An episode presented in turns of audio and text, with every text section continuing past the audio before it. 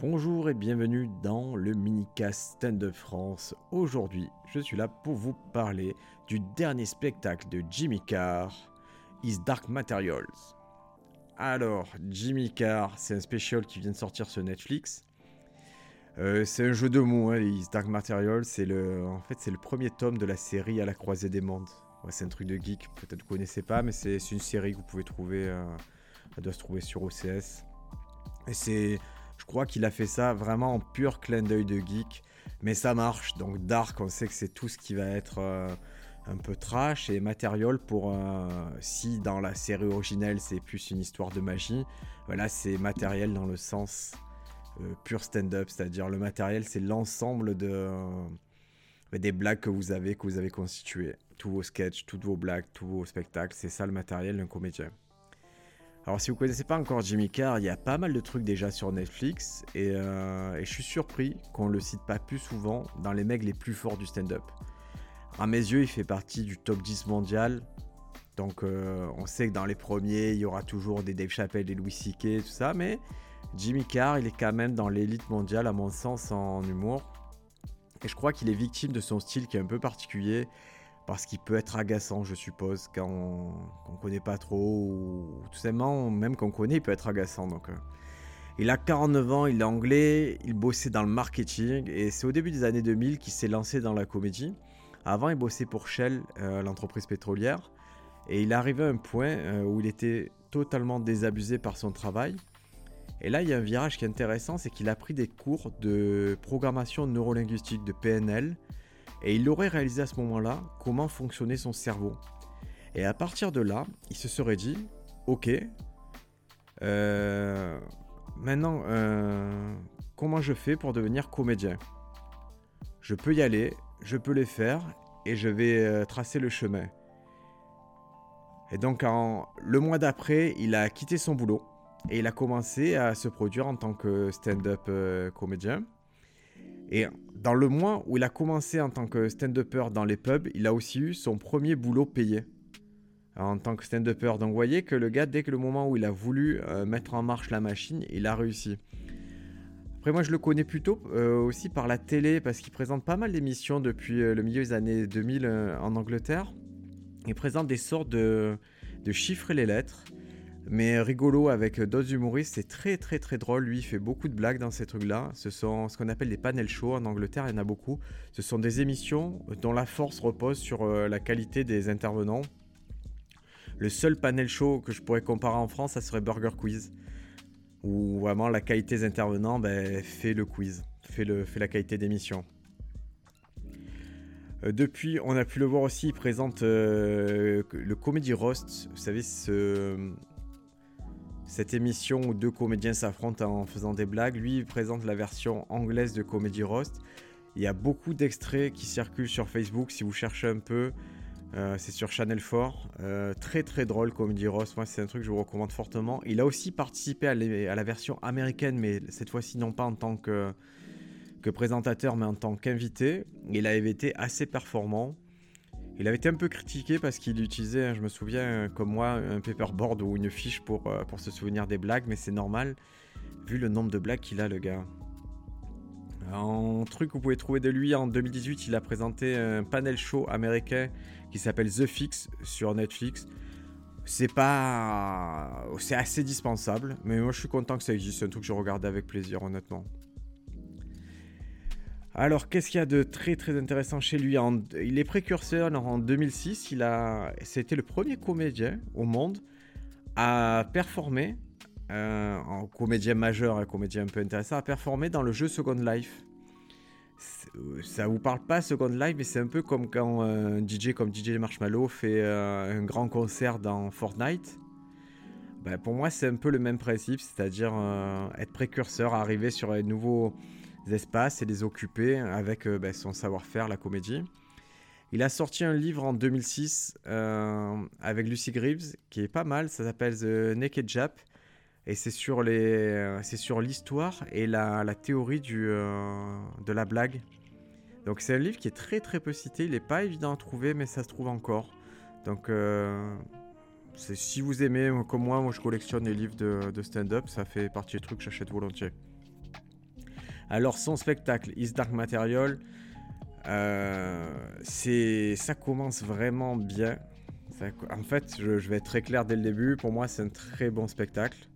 Donc, euh, je peux vous le recommander dès maintenant. C'est un truc qui m'a, beaucoup, beaucoup parlé. Il, euh, il, commence par les premières blagues, mais il adresse le, Covid tout simplement. Et, il adresse d'une façon qui est, directement drôle en fait.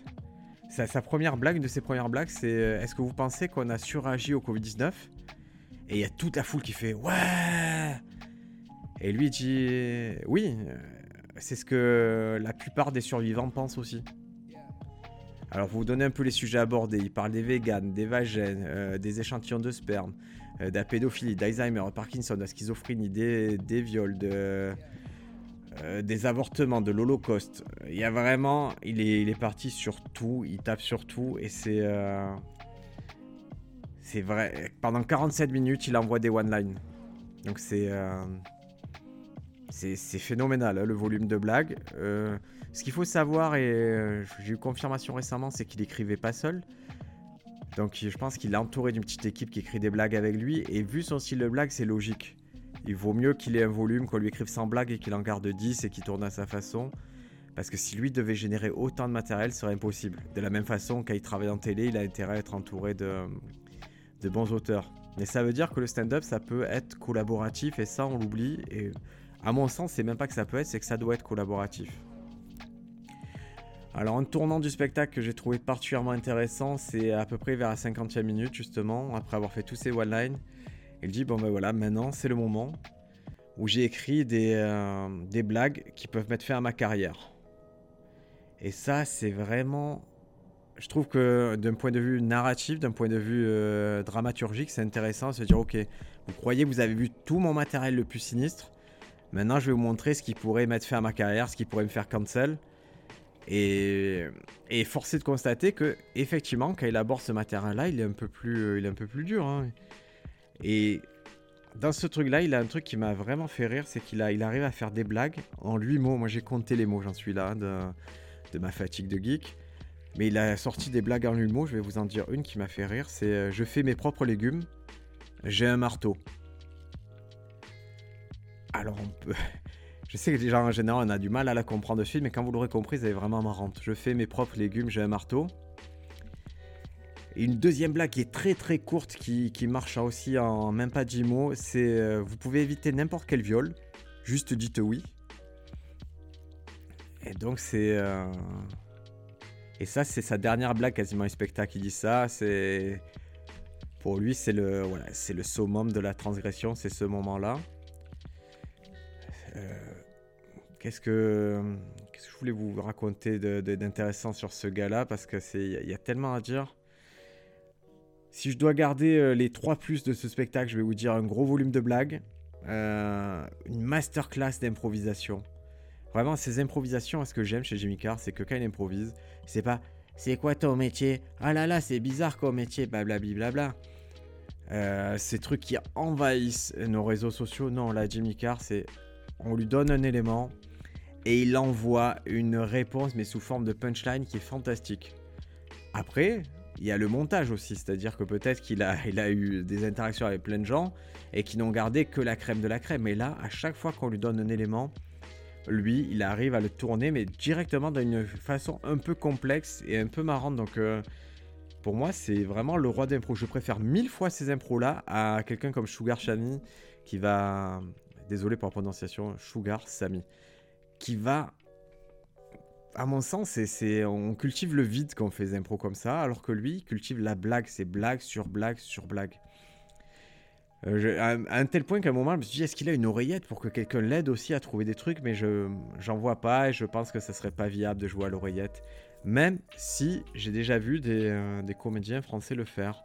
C'était pas des, des gens au sommet, mais des gens qui ont fait ces tentatives-là qui me semblent un peu étranges. Après, troisième truc qui me donnerait envie de vous le conseiller, un gros plus, c'est que c'est le roi de la blague en misdirection. C'est-à-dire la, blague qui fait un gros virage, c'est-à-dire dont tout l'effet comique repose sur une révélation finale. Bah, lui, c'est le roi pour ça, donc si vous avez du mal à écrire des blagues simples, c'est-à-dire des one-line, Vous pourriez tout à fait comprendre la mécanique en voyant son spectacle, puisque tout le temps, il vous met sur des rails. Le début de sa blague, vous la comprenez, elle est très claire, vous, vous dites ok, ça peut aller là. Et forcément, pomme, il prend un virage, il réinterprète une partie de sa blague pour vous faire une surprise. Et il y en a plein des comme ça qui marchent très très très bien. Et même en sachant qu'il va faire ça, moi je me fais avoir. C'est-à-dire même en ayant dans ma tête le truc de dire ok, qu'est-ce que c'est la blague, qu'est-ce que c'est la blague, j'arrive pas à la trouver. Il y a Anthony Estelny qui a cette même technique et voilà, ils sont dans plus d'un même type d'humour, donc vous pouvez vous amuser à comparer les deux si vous avez du temps à perdre le week-end. Le petit moins que je vais mettre au spectacle, il y a deux petits moins, c'est que clairement il peut être agaçant. Il a un rire particulier, donc euh, si vous, vous pouvez ne pas adhérer au personnage. Moi je me souviens que ça m'avait fait ça sur son premier spectacle que j'avais vu. Et après j'ai fini par l'apprécier au point de regarder ses émissions de télé, donc c'est un truc sur lequel vous pouvez passer. Sachant que il explique pourquoi il a ce rire. Ah, je l'ai vu expliquer dans l'émission. En fait, c'est le commun des mortels rit en expulsant de l'air. Et lui, il rit en aspirant l'air. C'est pour ça que ça fait un rire un peu bizarre. Euh, deuxième petit moins, des fois il y a des mouvements de caméra qui se veulent élégants, mais ils sont un peu, ils sont peu bizarres. Quoi. Je vois pas l'intérêt. C'est censé être plus immersif, mais la caméra lui tourne autour. Euh, moi, moi j'ai pas besoin de ça. Voilà. Perso, j'ai pas trop besoin de ça. Alors, est-ce qu'on regarde ou on regarde pas? Ouais, on regarde direct. Hein, c'est un bon technicien, il y a à apprendre. C'est Jimmy Carr, Is Dark Material, c'est disponible sur Netflix. Et si vous voulez soutenir le podcast, vous savez que c'est sur Apple Podcast, Stand Up France et sur Instagram, at Briac Briac ou at Stand Up France. N'hésitez pas à me dire ce que vous avez pensé de Jimmy Carr. On se retrouve pour un prochain épisode.